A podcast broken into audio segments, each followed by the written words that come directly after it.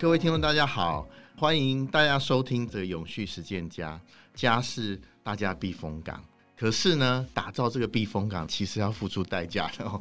特别是在现在近零碳排的时代，老实讲，不动产啊，或是房地产，其实占我们全球的近零碳排大概有四成左右的贡献。怎么样在打造家的同时，让我们的地球也更加美丽？今天就请到台湾非常棒的两位资优生。一位就是冠德建设的张胜安总经理，一位就是根基营造的陈俊明总经理。大家好，我是冠德建设张胜安。大家好，我是根基营造陈俊明。是不是我们先可以请张胜安总经理跟我们分享一下冠德怎么样做近零碳排这件事情？我们自己的经营理念，我们企业的经营理念是诚信、品质跟创新永续嘛。对，我想永续的部分就不只是企业经营的永续。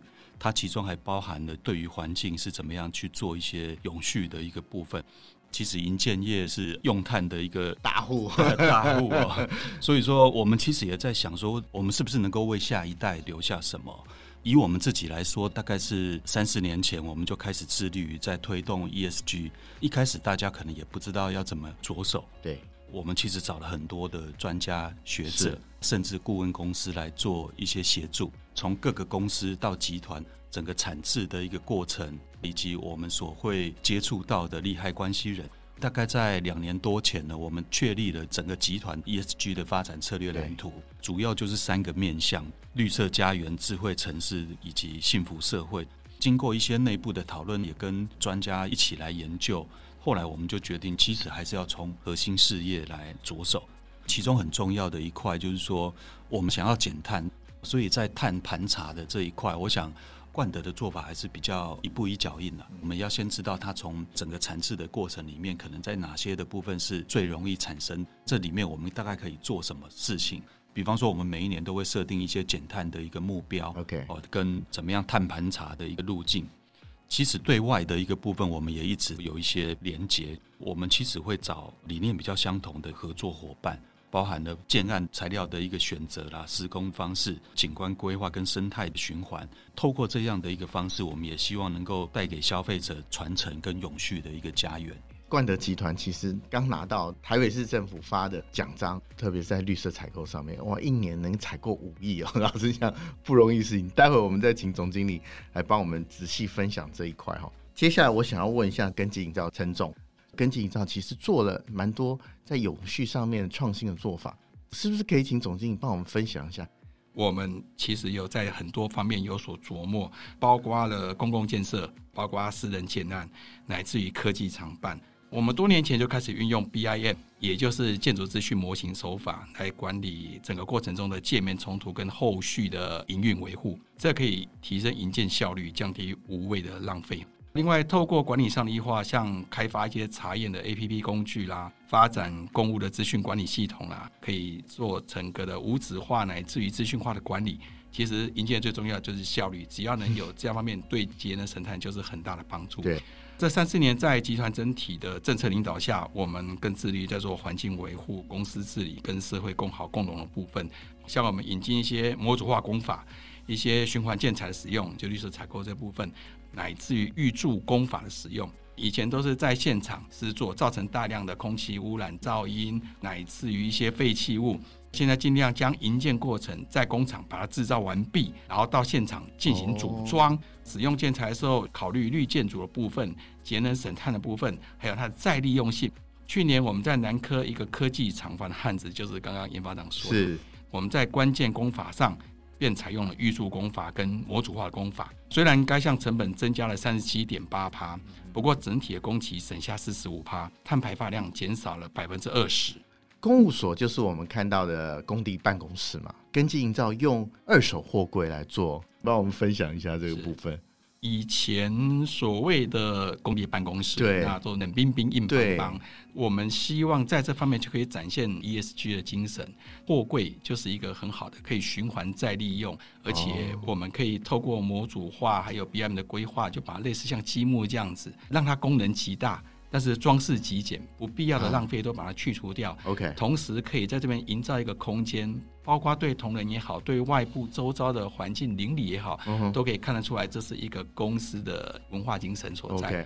根基还有把太阳能板放上去，尽量让它不只是节能，还可以创能，至少可以自应自己公务所里面的一些用电的一个支出。哦、另外，也把我们目前在做的一些功法，都可以在里面做展现。哇，蛮好的创意哦。另外就是张总这边哈，我们刚刚提到冠德企业集团其实拿到了台北市政府的绿色采购绩优奖。我们常常都说哦，绿色的材料好像不这么 reliable，不这么可靠，然后又贵哦。冠德是怎么想的？刚刚有提到，就是说我们还是要从规划设计的一开始，我们就来思考这件事情，包括材料的一个选用。第二个是刚刚也有提到的，就是说我们希望在整个企业集团在发展永续的一个过程里面，不只是我们自己在做房地产，它其实是一个火车头的产业，产业链的一个部分其实是非常非常多元。所以我们一开始就是说推动所谓的绿色供应商。可是我们当然一开始来做的话，在推动的过程，我们倒不是说强制性的。Oh. 我们一开始是用问卷的一个方式，oh, 就是说我们有多少厂商是能够做到我们想要的一个水准，oh. 他们本身有没有在推 ESG？如果说他们本身有在推所谓的永续的制程，可能这个就会被我们列为比较优先采用厂商。哦，虽然它不一定是最便宜的价格，这样子一推行下去，我想也是会影响到其他的。比方说，他这一次，哎，为什么我价格明明比较低，但是我没有被选到啊？他就会试着去 push 他自己的产业或者公司往这方面来走。第二个，其实刚刚也有提到一部分，像大多数的一个内案，就是我们会跟根基这边来做搭配。是工地的废弃物里面，其实我们也在跟一些专业的厂商一起合作，比方说像小智研发啊，我讲就是非常知名的，就是说他把一些废弃物去做再制，这个还是要回归到规划设计的部分，什么时候回收，怎么回收，包括运送等等的，都要一个整体性规划。根基在制成里面，它会有这样废弃物的一个回收之后，经过我们委托专业的一个厂商，他去做再制，到底要做成什么样的一个产品？可能是防水板，可能是涂料，有的甚至可以变成一些装饰物。规划设计的部门，它就必须要先去规划，说它可能可以做成什么样，怎么样应用在未来个案里面？嗯嗯，是不是有经济规模，或者是聚集经济的一些效益？刚刚其实有提到，就是永续公务所，我这边可能再稍微补充一下，我们自己其实也在推所谓的永续接待所，我们也大量的去使用所谓的组合屋。第二个部分是接待所未来的一个循环使用率一定要超过百分之五十以上。哦，除了我们自己未来的销售个案可以来做使用之外，我想刚刚根基这边也提供了一个很好的，因为是他们的案子其实很多。这些货柜屋或者是组合屋就可以提供给根基来做一些运用。嗯，听说三重那个新建案新天汇已经有一些这个 ESG 永续的概念放到里面去了。对，是不是可以请总经帮我们分享一下？哎，新天汇会有什么不一样的展现？其实先前经过很多年的一一些 study 啊。刚好新天会这个部分，它要推出的时候，我们就在做这样的一个规划，所以我们也给它一个计划名称，叫做方舟计划。哦，对，方舟计划就是我们原本初始的一个概念。我讲就是说，像诺亚方舟这样子。对，新天会它主要大概是有四大方向：绿色、智能、智证跟减碳。大家要怎么认知这个事情？主要还是要从标章的部分来哦，所以它有取得了内政部的黄金级绿建筑的一个候选书，以及碳足迹认证。另外，刚刚有提到了在公共空间通风、采光、节能、节水的这些部分，我们事先都采用进去绿覆绿的一个部分。我想，我们也远超过法律的一些要求，在灯光设计或者说灯光的一个使用上面，我们也希望不去影响到自然生态。另外，公共空间材质选用上面，嗯、就是刚刚所提到的绿色供应商，对，我们希望能够几乎是超过百分之八九十以上的全部来运用这样的一个材质。冠德的部分，我想大家所熟知的就是我们把阅读当成我们建筑的一个标准配备。没错，每一个社区里面，我们都有设置原建社区图书馆。对，这个案子因为是公办都更案，所以我们也回馈了一个公共图书馆。其实我们不只是捐赠，包括后续的一些运营的一个机制，会先帮他们来做一些考量跟设置。不过哈，我在这边哦，想帮听众朋友，哎，我自己其实也很好奇一个问题啊，这样子的处置跟安排哦，价格会不会有往上提升的可能？冠德这边怎么样处理？是不是先请张总帮我们分享一下？在做永续的这条路上面，包括了我们刚说的一个废弃物的回收也好。或者是一些比较永续材料的一个采用也好，我想在成本面上面，它的确是增加的。嗯，只是说以现阶段的一个做法，我们并不是说就反映给消费者。是这个部分，我们自己来做一些吸收。那主要是说后续再一直持续的做下去，我们一定会找到更多的志同道合的伙伴，在材料的一个选择使用上面，会获得一个比较经济的一个方式来做一个采用。这个老实讲，永续确实需要共好了哈。是是，这个共好的手段，其实达成永续很重要的方法。是，是不是请根基的陈总来帮我们分享一下，你怎么样在成本上面大挑战呢？怎么样克服的？营建工程其实是由三个部分来组成，第一个是人工，第二个是材料，第三个是人工加材料。那实际上，我们的城商主要也是由这三个来组成。